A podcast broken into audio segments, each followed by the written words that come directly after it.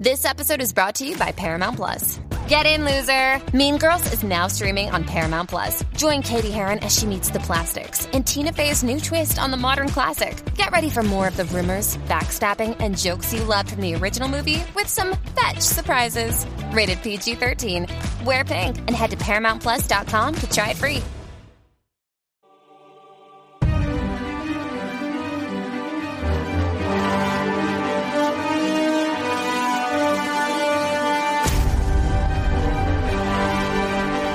Hola y bienvenidos a Universo Marvel, el podcast de Fuera de Series, donde hablamos de las series de Marvel. Esta es nuestra entrega número 15, número redondo, para, como hacemos todas las semanas, comentar unas pocas noticias relacionadas con el universo Marvel y luego despedirnos de Falcon y el Soldado de Invierno como se merece, la serie de Disney Plus que ha terminado esta semana con su sexto episodio. Yo soy Antonio Rivera y tengo conmigo, no podía ser de otra manera, a María Joarias. ¿Cómo estás?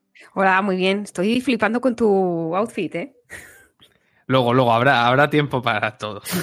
y Raquel Pérez, ¿cómo estás? Hola, pues entonces me, me guardo el comentario para luego. Empezamos una semana más con las novedades que nos han dejado estos siete días en cuanto al universo Marvel. Maríajo, empiezas tú.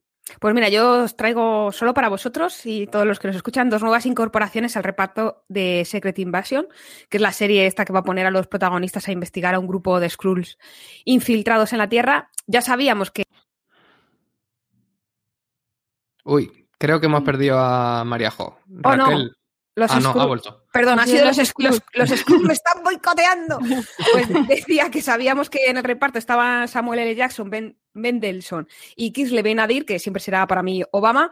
Eh, sabíamos bueno, que estaban en el reparto, en el barco, y esta semana se han sumado Emilia Clark y Olivia Colman, que tendremos que ver qué, qué es lo que van a hacer. Por cierto, no sé si lo habéis visto, pero esta mañana al levantarme me ha dado por encender el móvil y meterme en Twitter y me lleva un susto porque he visto que estaba Chris Evans en tendencia y he dicho, ay Dios mío, ¿qué ha hecho esta vez?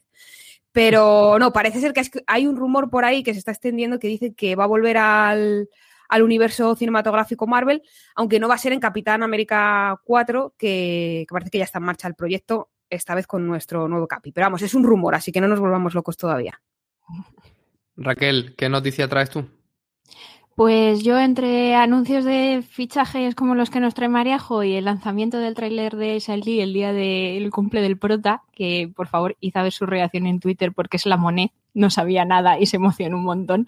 Los seguidores de Marvel pues todavía han tenido tiempo de preguntarse, ¿han borrado una subtrama pandémica con los sin banderas? Porque parece que en un principio la, la trama de aquí nuestra amiga Carly, nuestra de Mariajo y mía, y no de Antonio, que es más de Cemo, y sus seguidores pues incluye una crisis pandémica y que claro, con todo esto del COVID, del parón y demás, pues lo han, han tenido que hacer un apaño, borrando partes, reescribiendo otras, redoblando escenas.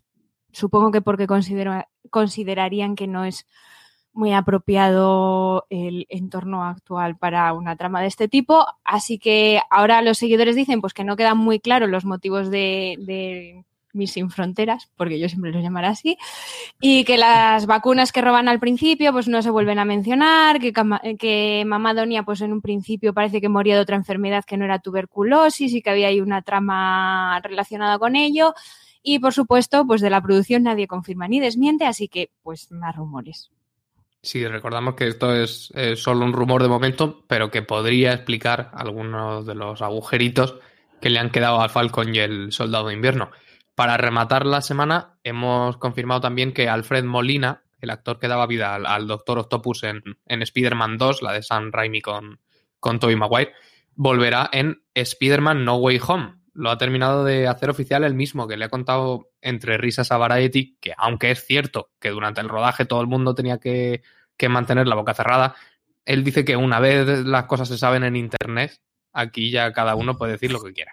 Y así que ha aprovechado para detallar su experiencia volviendo a un papel de hace 17 años. Y eso nos confirmaría a su vez que la nueva peli protagonizada por Tom Holland tendrá algo que ver con los multiversos, como ya habíamos visto en aquella película de animación de Spider-Man de hace un, un, par de añitos. Como damnificados de Bruja Carlata y Visión, desde el podcast de Fuera de Series, llamamos a la prudencia. Cuidado con los multiversos, que luego no, nos llevamos muchos chascos. Los carga Mephisto. Los carga Mephisto, sí.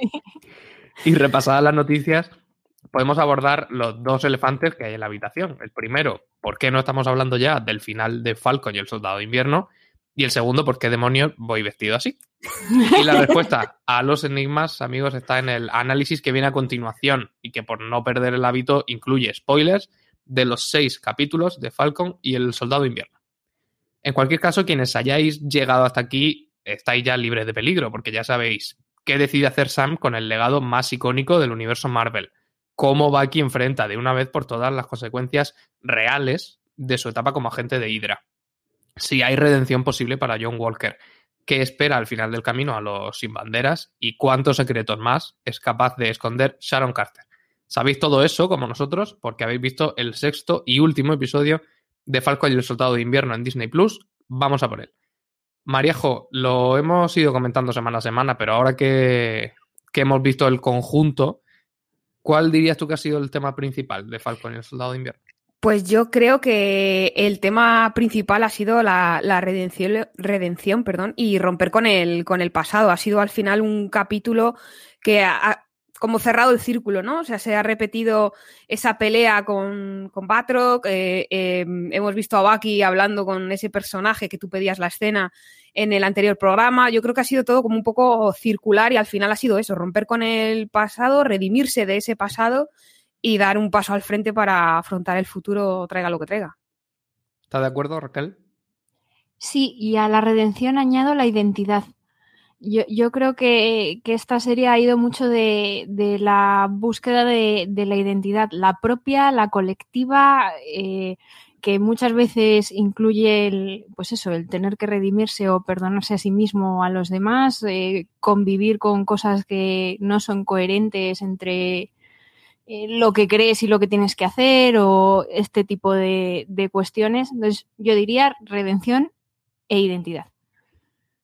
Como nos anticipó un oyente la semana pasada, hemos tenido en este último episodio también ese momento de Asaya, el, anterior Capitán América Negro, mirando con orgullo por televisión al, nuevo Capitán América Negro. Y es eh, yo creo que es, interesante ese momento porque reúne un poco cómo la serie ha insistido mucho también en el, en el poder de las imágenes, ¿no? Que puede ser otro, otro gran tema del, de la temporada, de los iconos y los símbolos y de cómo cómo cambian su significado en función de, quién los esté portando. Eh, ¿Estáis de acuerdo?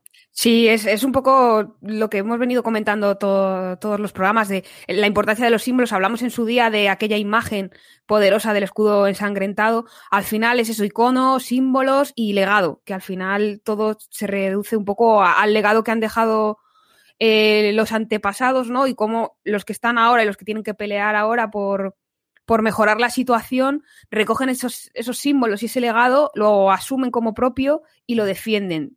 Eh, a veces hay que hacerlo rompiendo con, esa imagen que había de ello antes y otras veces pues siguiendo la, la estela marcada. Por ejemplo, la escena en la que vemos en la que Baki acompaña a Isaiah en, ese, en el museo y tiene su propio símbolo, ¿no? Su propia escultura, creo que es un poco eh, seguir con esa línea que ha ido explorando la serie en todo momento y la importancia del escudo, que ya dije yo en su día que me parecía excesiva, eh, tanto plano en, la, en, el capítulo anterior, pero al final el escudo era como un, protagonista más. Es curioso que, no sé si vosotras, yo por lo menos tenía la sensación antes de empezar la serie que el, tema del legado iba a ir más un poco con, por el lado de lidiar con la pérdida de Steve Rogers, que al fin y al cabo era casi el mejor amigo de los dos protagonistas. Y yo creo que iba a tener un poco más que ver con, ese llenar, no tanto llenar los zapatos del Capitán América como entidad que está por encima de las personas, sino con estar a la altura de lo que mi amigo Steve esperaba de mí. Y creo que eso se, despachó un poco en la conversación aquella en la que estaban como jugando al ping-pong justo. Con, el, con el escudo y los, árboles, y los árboles. Pero ya a partir de ahí, sobre todo por la parte de Sam, que ha sido quien al final se ha quedado el, el traje, parece que lo que es la sombra de Steve Rogers se ha quedado un poco diluida, ¿no? Bueno, yo no diría tanto como diluida. Yo creo que, sí que es verdad que al final ellos han planteado más las cosas en términos más, más personales con Steve que con la imagen de pública de Steve. O sea, es, verdad que, su amigo siempre intentaba, él, Sam lo dice en el discurso del final, ¿no? Eh, yo creo que lo podemos hacer mejor y, Steve era una persona que siempre lo estaba intentando hacer mejor o, hacer bien. Entonces, yo creo que, ha sido más de una cuestión de, ellos intentar adaptar eh, esas intenciones de Steve a un mundo que es mucho más complicado que en el que vivía Steve. O sea, porque al final Steve, quiero decir, que se enfrentaba a Hydra, era fácil saber quién era el malo, ¿no? O sea, está, claro. Cráneo rojo, mal. Claro, nacís, mal. mal. Ahí no hay grises. sí, no, no hay grises, ¿no? dentro de todo lo buena persona que, que era Steve, nunca tuvo tanto margen para los grises como tiene Sam. ¿no? Por ejemplo. Entonces, yo, creo que, sí que han hablado mucho del legado de, su amigo, pero, pero intentando adaptar eh, lo que significaba a unos tiempos que, como dicen en The Good Place, ahora ya casi es imposible ir al, cielo porque hacer las cosas bien es muchísimo más complicado, ¿no? Para llevar la cuenta, pues esto igual. El nuevo Capitán América, que es Sam Wilson, el, que era Falcon, o como insisten en, llamarlo en la serie, Black Falcon. Me hace mucha gracia, como si hubiera un Falcon no black, pero bueno.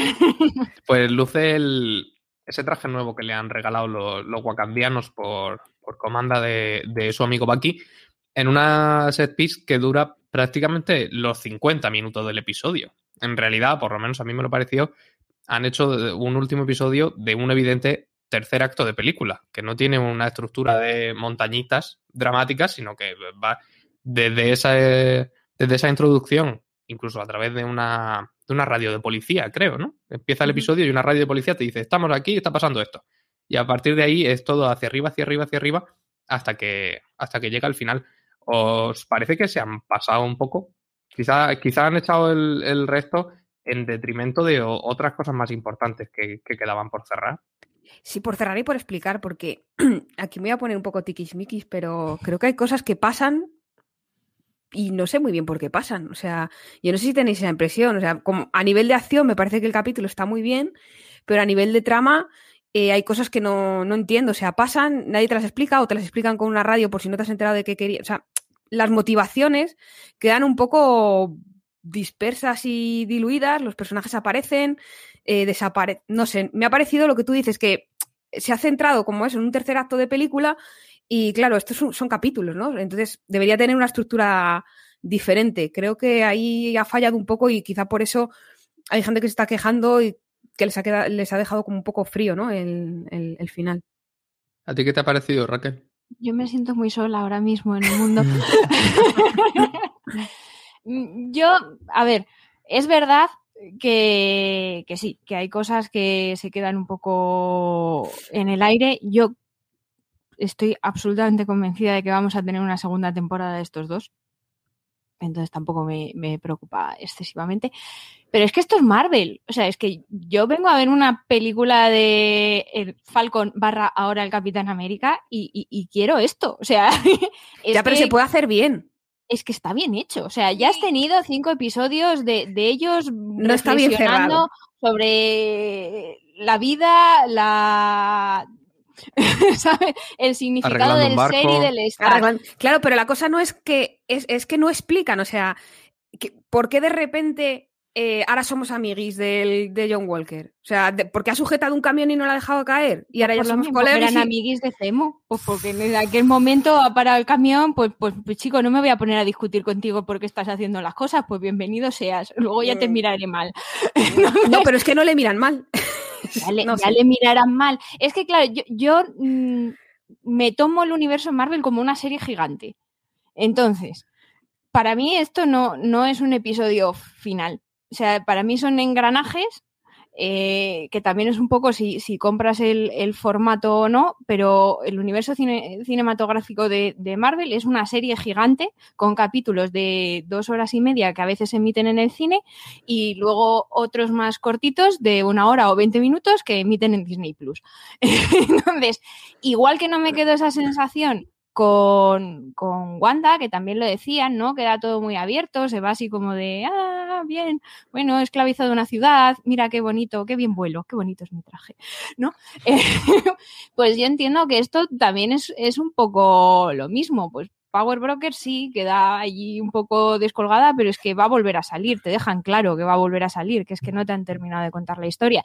Es verdad que igual durante los cinco episodios anteriores podíamos haber hablado un poquito menos de Zemo y un poquito más de Sharon. Igual, así como idea. ¿La serie o, nosotros? no, nosotros en general. el universo en general. Pero, pero quiero decir que, que, que, es, una, eh, es un episodio final del Capitán América. Pero el pues problema, no, es, el problema no, es, no es, para mí, desde mi punto de vista, no es que no se haya dedicado más tiempo a Sharon porque ya la vamos a ver después. El problema es que hay cosas que no se entienden, no se explican bien. O sea, y vuelvo otra vez a lo mismo. ¿Por qué eh, John Walker de repente se ha liado? Es o sea, no puede ser. Ahí falta algo. Alguien tiene que explicar el por qué. Yo que sé, sí, una colleja. Eso está mal Eso es lo que me refiero. Ese, ese punto en concreto, pero está mal escrito, pero no por el episodio final. Yo lo que, lo que te quiero decir es que, que los fallos que, que, se han resaltado en el episodio final no son por el episodio final. Son cosas que venían de atrás. Se ha quedado colgada Power Broker porque hemos estado hablando más de un señor que ahora está en la balsa. Eh, se ha quedado colgado John Walker porque al final, en el, en el último episodio, lo han dejado así como medio, ¿sabes? En el penúltimo episodio como medio colgado. Entonces, yo creo que el último episodio era lo que tenía que hacer. Lo que pasa que es verdad que como ha habido fallos, fallos previos, que yo no digo que no los haya habido, pues claro, eh, la gente se ha quedado con la sensación. Ahí es donde yo quería llegar a que reconocieses que había fallos. Que sí, que hay fallos previos, pero que, que, es una serie de superhéroes, que yo a mí con que me entretengan dándose leches, en el fondo me vale. Si luego me dan más, pues estupendo. Ya, bueno, pero yo creo que podemos exigirles un poquito más, que saben hacerlo.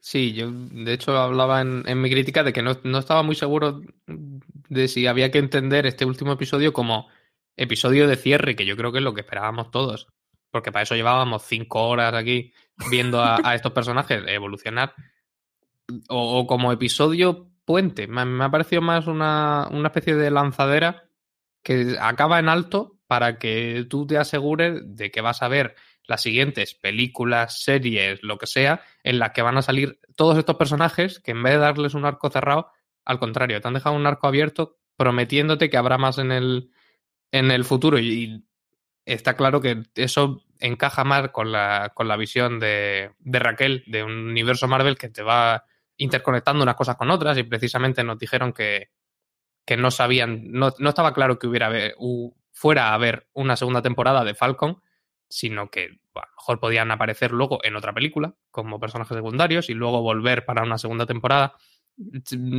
Me da la sensación de que son un poco más juguetes que están flotando entre, entre series, entre franquicias, que, que personajes cerrados, de los que hayamos tenido un poco de eso, de, de sensación de completar un, un, arco o una, una evolución. Hombre, el... Por ejemplo, Sí, perdón, sí, dime, Marejo. No, decía que eh, igual que yo creo que el resto de personajes, los que han estado pululando por ahí, no cierran, no cierran bien o quedan, a, o quedan abiertos para recuperarlos después, creo que es el, los personajes de Sam y de Bucky sí que cierran bien, sí que creo que tienen un arco y toda la serie va encaminada a ese momento, a ese discurso final de Sam, ¿no? A ese ponerse el traje y asumir que es el Capitán América y defenderlo como tal, o ese momento de, de Bucky aceptando su pasado intentando cerrar la puerta, entregando la libreta y yendo a por lo siguiente. Creo que esos personajes sí que han tenido un arco mejor construido y que toda la serie ha ido encaminada hacia allí.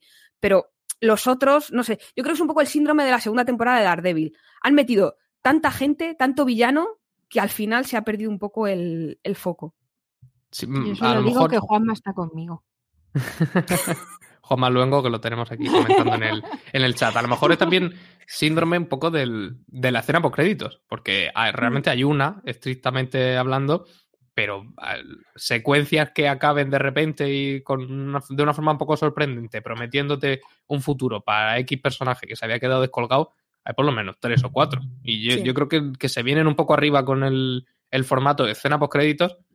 Y, y, excepto los dos protagonistas, que sí que es cierto que han tenido su, su viaje, digamos, y que acaba, pues, uno aceptando que es mejor ser Capitán América e intentar cambiar las cosas que renunciar al símbolo, y el otro haciendo las paces con el, con el señor Nakajima y con su libretilla.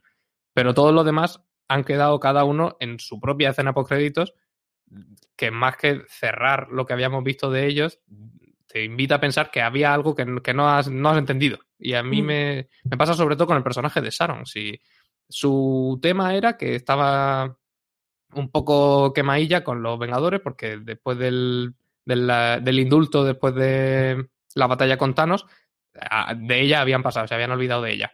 Pero al final le consiguen el indulto. Y luego tenemos e- escena post créditos falsa. Voy, Raquel. Escena post créditos falsa en la que en la que vemos que le ha dado igual que le dieran el indulto y en vez de en vez de aceptar que tiene el perdón de las autoridades e irse a ganarse la vida por ahí, pues quiere seguir eh, siendo una criminal. ¿Por qué? Porque tiene mucho rencor lo, ahí. Lo veremos en la segunda temporada, ¿no? Es un spin-off de Revenge, la serie aquella que hizo he Van hecho- Camp. Yo, yo he hecho un, un artículo muy bonito sobre esto, para fuera de series, eh, que conecta un poco con la noticia que nos ha dado Mariajo al principio, porque ahora la gente está rumoreando que, que igual Sharon no, no es Sharon, igual Sharon es una Skrull. Ay, madre. Ya estamos con Mephisto otra vez. Yo digo lo que se dice, se cuenta, se comenta, y dado que va a haber una serie de Skrulls pon- poniéndose en lugar de gente importante, pues tampoco está tan desencaminado, no digo que sea, pero bueno, es, es, es una posibilidad. Claro, sí que es que es una posibilidad muy chula y, y- y yo creo que es lo que buscan ellos, eh, que la gente empieza a darle vuelta a la cabeza de que si algo no encaja, en, en vez de que la hipótesis sea porque la serie está mal hecha, sea no, porque dentro de dos años van a sacar una serie, entonces este personaje en realidad... Pero esa es la base de la serie de Loki. A mí eso me suena mucho a, a- Y me pongo otra vez el gorro de madre. Mi hijo no. O sea, mi hijo no puede hacer mal las cosas. Tengo que justificar que, yo- ¿sabes? Que la ha liado, pero... le o ma- bueno, más que madre, más de abuela, ¿no? Es como mi niño no tal. No me parece justo. Pero es que luego esa es la base, o sea, Loki, la serie de Loki es para arreglar los agujeros de guion de Endgame. No, no, Loki es para que disfrutemos de todo lo que están haciendo de Ah, Loki. como Loki nos cae bien. claro. No, a ver, la trama de Loki es Loki solucionando eh, los agujeros de guion de Endgame. Pues es que, vamos a ver, Marvel ha funcionado así, pero así siempre hasta en las viñetas. Entonces, yo creo que es un poco de, de si, si compras el juego o, o no. Yo lo compro, yo admito que lo compro. O sea, Nos vemos en dos años. Claro, que, no- que sí, que vale, que no será Mephisto, vale. Pe- pero, y lo bien que me lo he pasado yo esos dos años, ¿a mí quién me lo quita? Nadie, Para eso hemos venido aquí. claro. Bueno, pues además de, de los arcos de estos dos personajes y de, y de Sharon Carter, hemos tenido a ese Zemo que al final consigue lo que quería, cuando todos quizás nos habíamos un poco de- olvidado de él, todo menos yo, que ya lo podemos decirlo, vengo vestido con un batín en honor al verdadero héroe de esta serie. Te falta el copazo de... Eh, mucho que- más es que la- valiente, voy a lanzar la pullita, mucho más valiente que Álvaro Nieva que nos prometió un pijama para los globos de oro y no se lo puso. Y no lo trajo. Yo es que estaba durmiendo Hola, Álvaro. cuando, cuando lo veo. No te metas con el jefe, hombre. Yo he pensado lo de la copa, pero a las 11 de la mañana me parecía fuera, fuera de lugar Si metes Nestí, que es lo que hacen, yo creo, un poquito de té. Pues además del, del asunto de Cemo, hemos tenido mm, finales dispares para la- las que eran también la- las dos ovejas negras ¿no? de, de la serie. Por un lado, Carly Morgenthau, la jefa de los sin banderas, y por otro, John Walker, que han tenido a su manera dos redenciones distintas y a lo mejor no menos merecida para, para él que para ella. ¿Qué pensáis? Yo con John Walker ya no voy a decir nada más porque me voy a repetir y pa- parezco el ajo. Pero mm, lo de Carly Morgenthau a mí me ha gustado en el sentido de que, bueno, es lo que habíamos estado hablando, ¿no? Que al final su lucha era legítima, el problema eran los métodos. Al final se ve también que está un poco como manipulada, se ve un poco forzada, ¿no? Y creo que lo que dice Sam de ella, creo que aporta mucho al personaje, quizás una redención un poco barata, ¿no? Porque al final, pues eso, la redime con un, con un discurso, discurso, perdón, pero hace eh, que los demás, ¿no? Que los que tienen que tomar las decisiones y los que tienen el poder para tomarlas, abran un poco los ojos y se pregunten el por qué, ¿no? Que es lo que dice Sam. A veces hay que pararse un poco, tomar distancia, empatizar y preguntarse el por qué de la gente, por qué la gente hace las cosas, ¿no?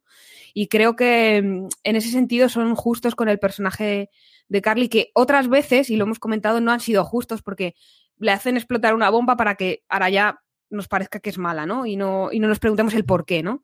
Creo que, no sé, a mí, para ella sí que me ha gustado ese, ese final. ¿Y Raquel, a ti? Yo estoy un poco enfadada, fíjate, mira, me puedo enfadar con la serie. Tengo capacidad crítica, aunque no lo parezca. Eh, me, me, ha molestado un poco que en una serie que va del tema que trata esta serie, eh, la mujer mestiza acabe diciendo, aunque luego la rediman con el discursito, ¿vale? Eh, hay vidas que no importan, porque lo dice tal cual. Eh, yo no quiero matar a nadie que no importe, que se queda John Walker, es mi amigo y importa, ¿sabes? Yo le quiero y tal. Debe ser la única persona a la que quiero, aparte de mi novia, ¿sabes?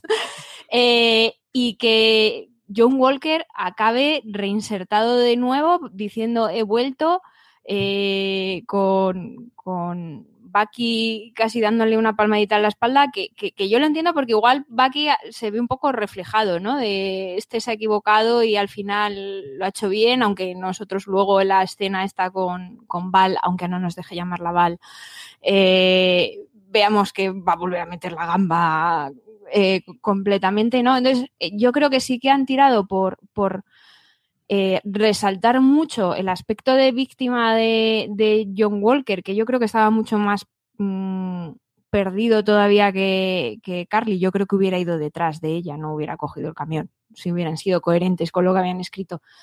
Pero, o sea, que el blanco se redime y a la otra la tenemos diciendo, no, es que hay gente que no importa y si mueren, pues pues mira, chico, pues han muerto, ¿sabes? Yo qué sé, a mí eso no me ha gustado. Mira. Eso ah, ya está. Estas cosas se dicen y no pasa nada. Lo dejo fuera, mejor fuera que dentro, como dices Rex. Ya está, ya está, ya está dicho. Oye, que conste que yo no quería que muriese, que me ha gustado el discurso de Sam sobre ella. Sí, sí, sí, sí. Pero creo que sí que es verdad que es muy, es muy injusto que muera. hay una cosa que dice Sam que es, que es muy interesante y es, al fin y al cabo lo dejas en un adolescente con lo que eso supone. O sea, es una chavalina que está ahí un poco superada también por las circunstancias, la inocula el suero. No sé, creo que el personaje le han maltratado un poco y que el discurso de Sam viene a redimirla hasta cierto punto, claro. A redimirla, pero en boca de Sam. claro, a redimirla cuando, cuando ella ya está muerta y, ahora lo que le interesa a Sam pero, pero, qué bonita la imagen de él con las alas, en plan redentor, con la otra en brazos. Sí. es, muy la piedad de Miguel Ángel. Como un ángel, sí.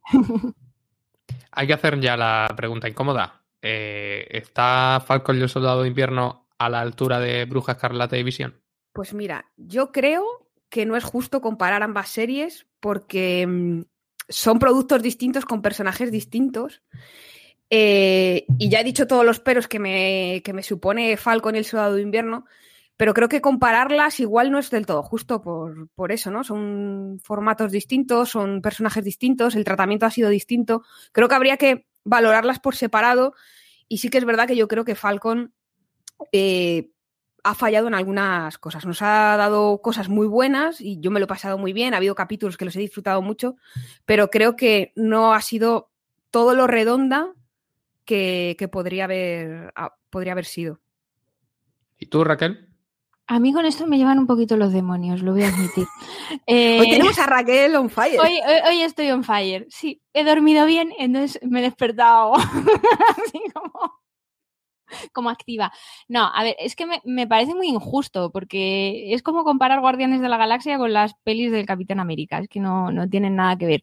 Yo creo que cuando salga Loki podremos comparar Loki con, mm. con Wanda y cuando saquen la de Ojo de Halcón, pues ya compararemos Ojo de Halcón con, con Falcon y, El Soldado de Invierno, porque son parecidas. Eh, yo creo que, que es, verdad que Wanda igual fue más arriesgada en cuanto a formato, o sea, era una, una serie más alejada a lo que el espectador medio de Marvel espera, ¿no?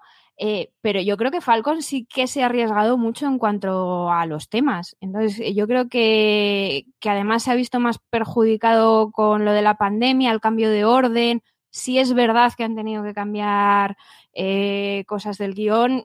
Yo creo que igual ha tenido así un viaje un poco más movidito.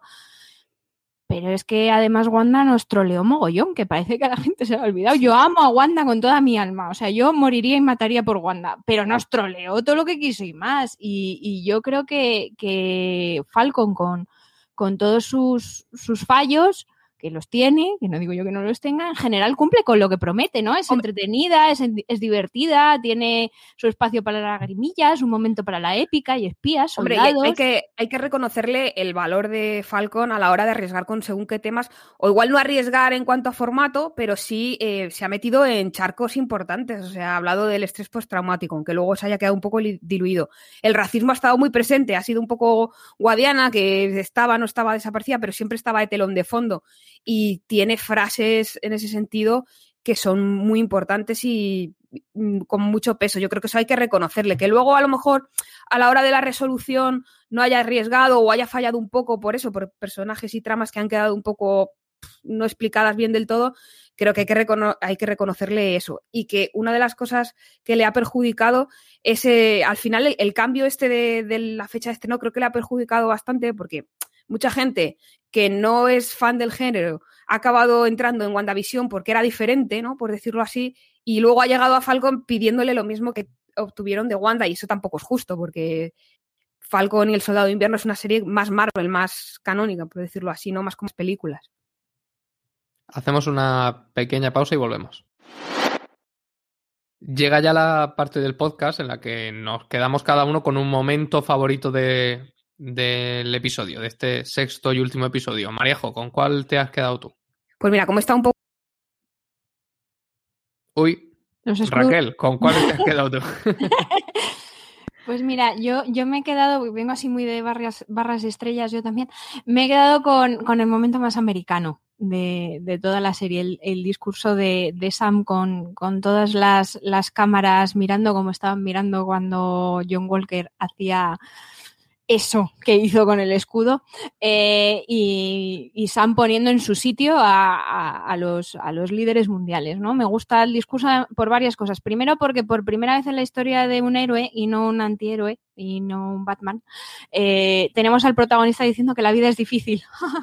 que es complicada, que no tenemos todas las respuestas y que, oye, que está bien, que, que, lo único que se puede hacer es intentar mejorar cada día y que a veces te vas a equivocar y a veces no, y a veces vas a ser, a ser el villano para el otro, pero que hay que ser mmm, consciente de las consecuencias de, de, tus actos, que yo creo que, que en una sociedad como la que estamos, en la que se cancela enseguida, se odia enseguida, se ama con fervor, y todo se ve en términos de blanco y negro, que cada vez estamos más radicalizados, pues es un mensaje bastante potente. Y luego la imagen del Capitán América negro diciendo que los gobiernos tienen el mismo poder que un dios, un dios loco, creo que dice, ¿no?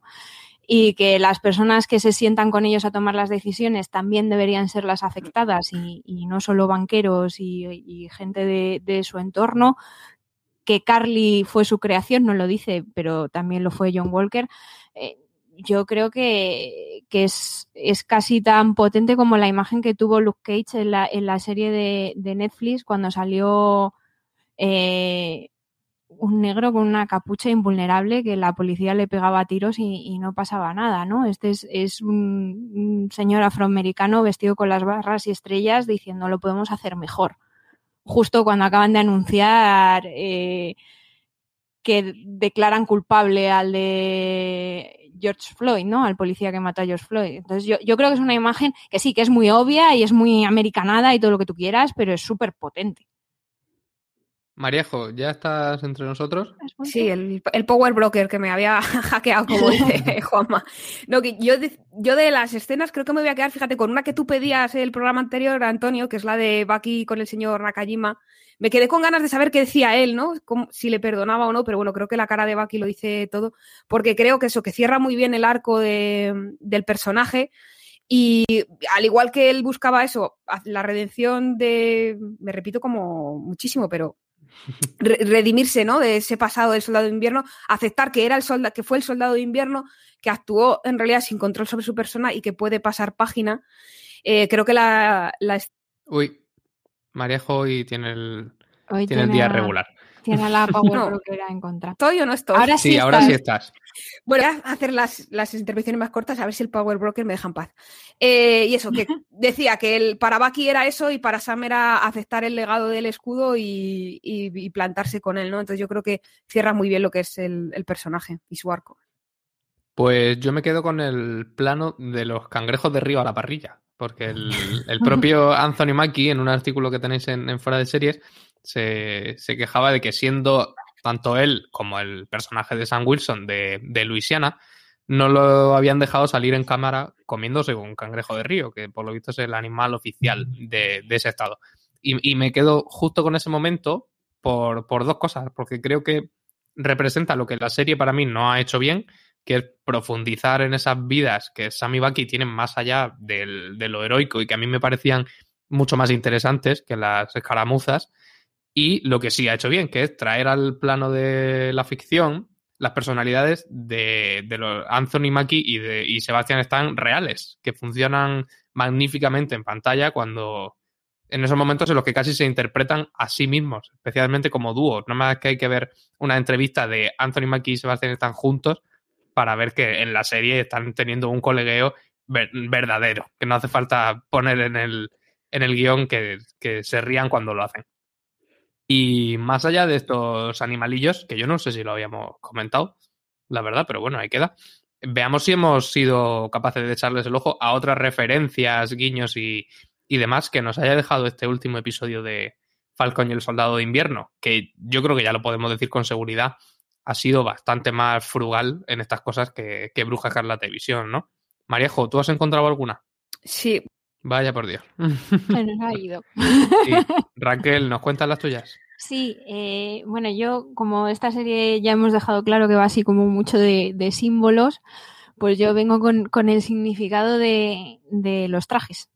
Eh, la bandera americana, no sé si lo sabéis, pero el azul significa la perseverancia y la justicia, el blanco la inocencia y la pureza y el rojo el coraje y el valor. ¿Vale? Entonces, si analizamos los trajes, vemos que el de Steve era eh, pues casi todo azul, con bastante blanco y rojo. En este capítulo, eh, Walker pierde el azul, lo cambia por el negro, pero sí que mantiene el rojo. Y si os fijáis, nunca tuvo el blanco, porque nunca fue muy inocente.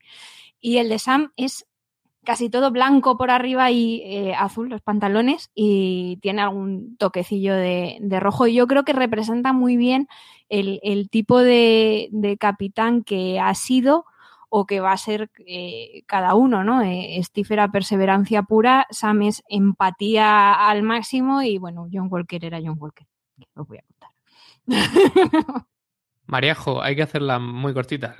Venga, va, la escena post A ver, a ver si da tiempo. Te telegrama, voy. No, en la escena post-créditos, que es muy obvio, eh, la del indulto a Sharon, hay una clara referencia a Peggy Carter y su trabajo cuando le dicen a su sobrina que el apellido Carter siempre ha sido sinónimo de, servicio y confianza. Claro que lo que no sabe este buen hombre cuando habla, bueno, de bueno no tiene nada, pero cuando habla, es que esta, esta Carter, si es que es ella, ahora ya me hacéis dudar, es más de vengarse y de traicionar a quienes le traicionaron primero a ella.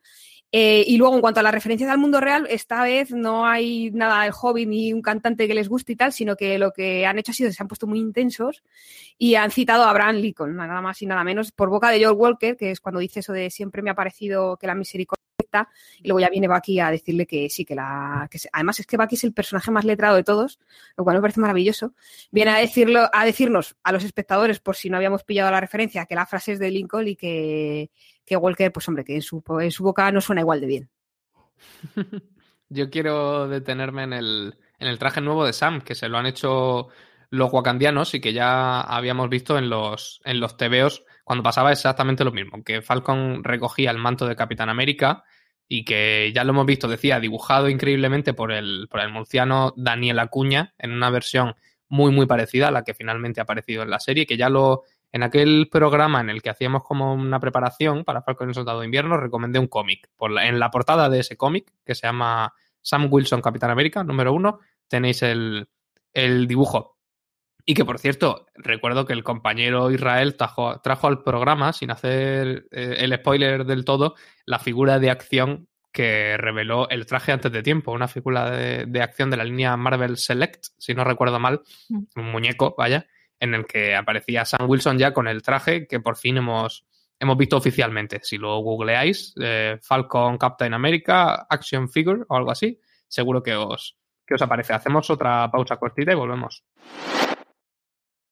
Nos queda ya teorizar. No hay mucho sobre lo que teorizar porque ya se ha acabado la serie, pero sí que, sí que nos han quedado agujeros. Yo, el primero que nos lo, nos lo preguntaba un oyente y luego lo, lo leeremos es si el, el US Agent, el US agente, será bueno o malo. Porque a mí me ha dado la sensación en el, por, por la escena en la que nos lo muestran, cómo se pone el traje nuevo y demás, que es más una cosa como aquellos X-Force de los cómics, que es simplemente una sección un poco los Black Ops de los superhéroes, que más que hacer cosas malas, hacen el trabajo sucio que los héroes nobles, digamos, no, no están dispuestos a hacer. ¿A vosotras qué os parece?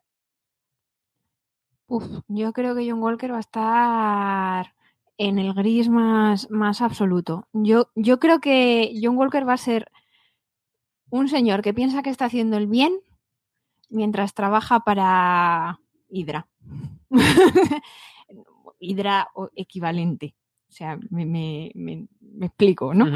Eh, yo creo que, que es una persona que, que va a intentar continuamente hacer lo correcto, pero como es tan manipulable y es tan, tan rígido de, de miras y es tan impulsivo, eh, va a ser muy fácil que de cada diez veces, nueve y media tome la decisión equivocada. Entonces, yo creo que, que va a ser, pues eso, esos héroes que están un poco, un antihéroe, ¿no? Que, que está un poco ahí, que de- depende de por dónde le venga el viento y quién le coma la oreja, pues va a hacer lo correcto o, o no. Además tiene como muchas ganas de figurar, ¿no? Porque se le, se- en esa escena post créditos suya, por decirlo así, esa escena final con Val, es como dices, he vuelto, ¿no? Estoy de vuelta o algo así. Creo que eso también le, puede, le puede perder un poco sus ganas de, de protagonismo. Sí, pero yo al, al ver lo que le dice la, la- esta mujer, Valentina era, ¿no? Valentina. Hmm. eh, a mí no me daba la sensación de que fueran a ser trabajos de figurar. Me, me parecía más que era una cosa un poco punisher. De, oye, tenemos aquí en esta casa un montón de mafiosos, entra, mata a todo el mundo y que no se entere nadie. Y, y eso que arreglamos, entre muchas comillas. Lo que pasa es que con lo, con lo zarpas que bien. es, no sé yo si va a ser capaz de mantenerlo en secreto. Que no se enteren, no sé, los medios o quien sea, eh, que le graben a alguien con un móvil, pues un poco zarpas el, el amigo. Pues de eso nos, nos podríamos enterar en una hipotética segunda temporada. Y sobre eso también os pregunto, ¿habrá segunda temporada o volveremos a ver a los protas ya directamente en películas? ¿Qué creéis? Yo creo que primero les vamos a ver en película y luego de Falcon y el Soldado de Invierno no vamos a tener segunda temporada, pero de Capitán América y el Soldado de Invierno yo creo que sí vamos a tener, porque ellos dos tienen mucha química y, funcionan muy bien juntos como para que no, no les saquen jugo.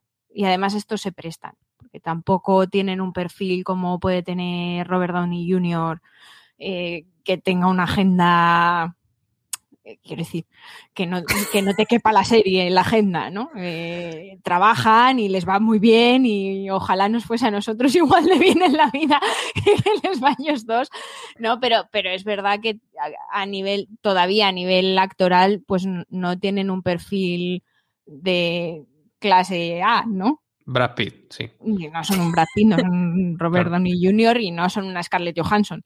Entonces, yo sí que creo que hay, hay posibilidades de que, pues eso, para una serie de Capitán América y el Soldado de Invierno, después de un par de pelis que salgan así de secundario, yo creo que sí.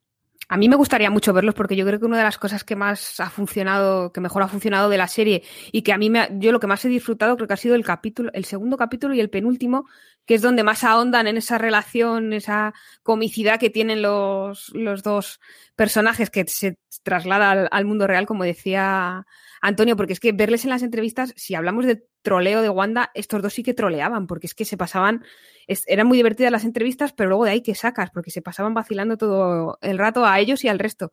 Yo creo que estaría muy bien que lo explorasen porque creo que podría ser más redonda una segunda temporada si se centran en, ellos dos personajes, en su relación, que si lo siguen abriendo a mogollón de, villanos.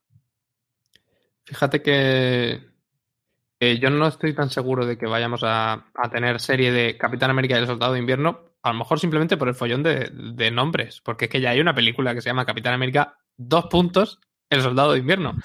Pues que lo llamen Capitán América y Bucky y ya está. y ya está, más corto. Pero ya no, sería el soldado de invierno, podemos rebautizarle, ¿no? Ya ha roto con ese pasado, pues le rebautizamos.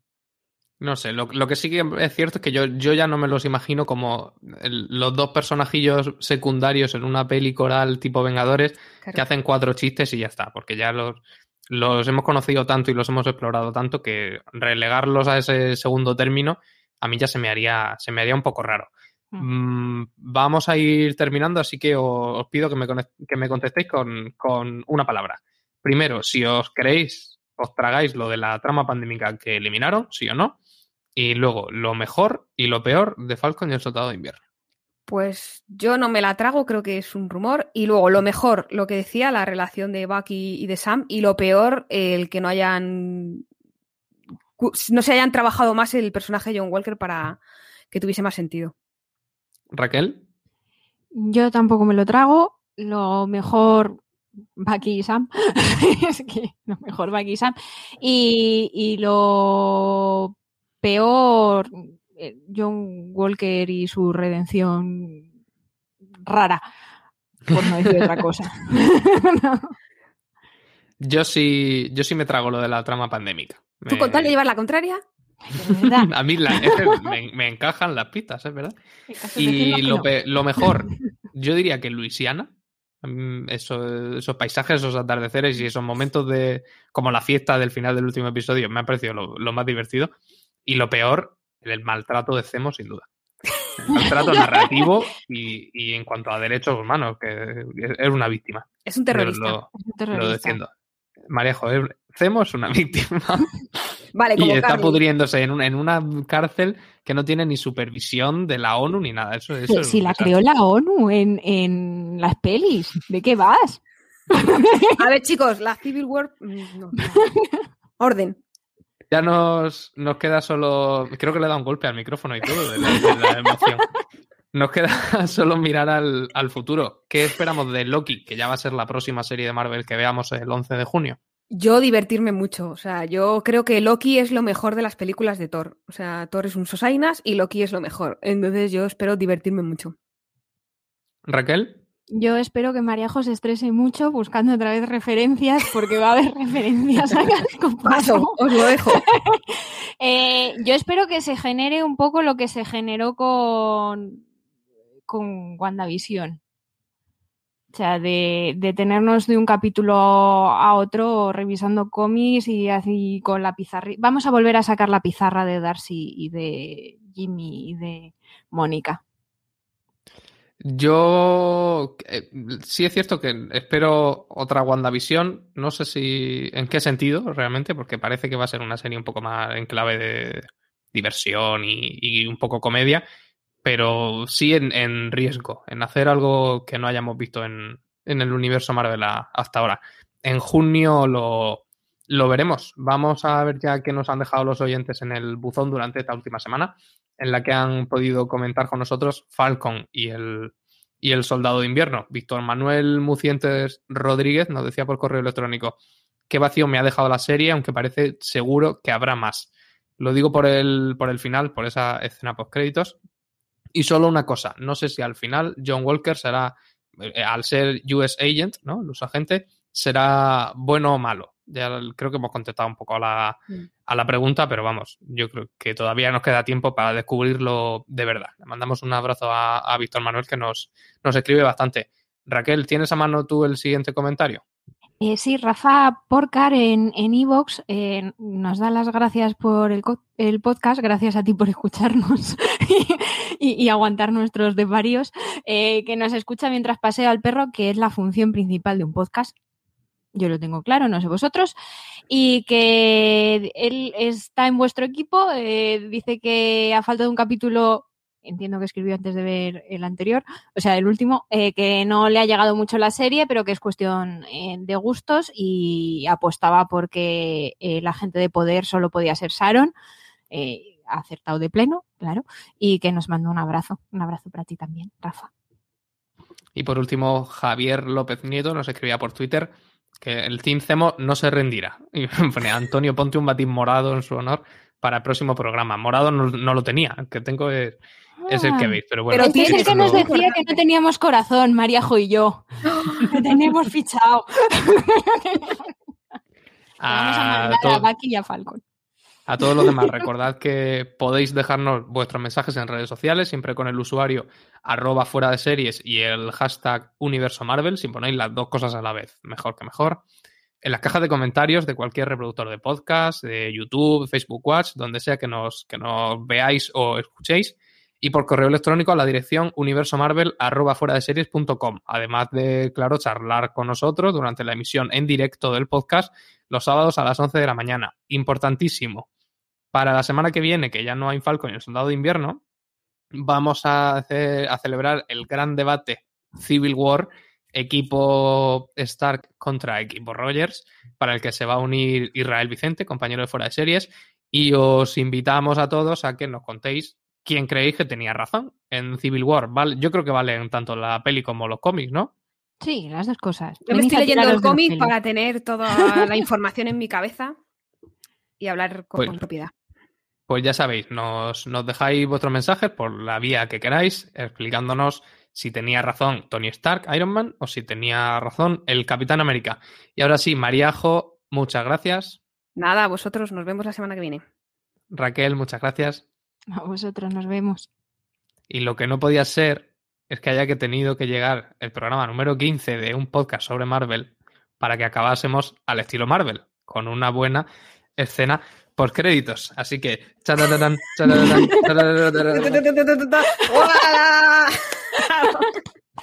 Y ahora sí, nos despedimos. A, los oyentes que no tengan imagen, os sugiero que, que peregrinéis a YouTube. No sé, ya está todo dicho. Nos vemos.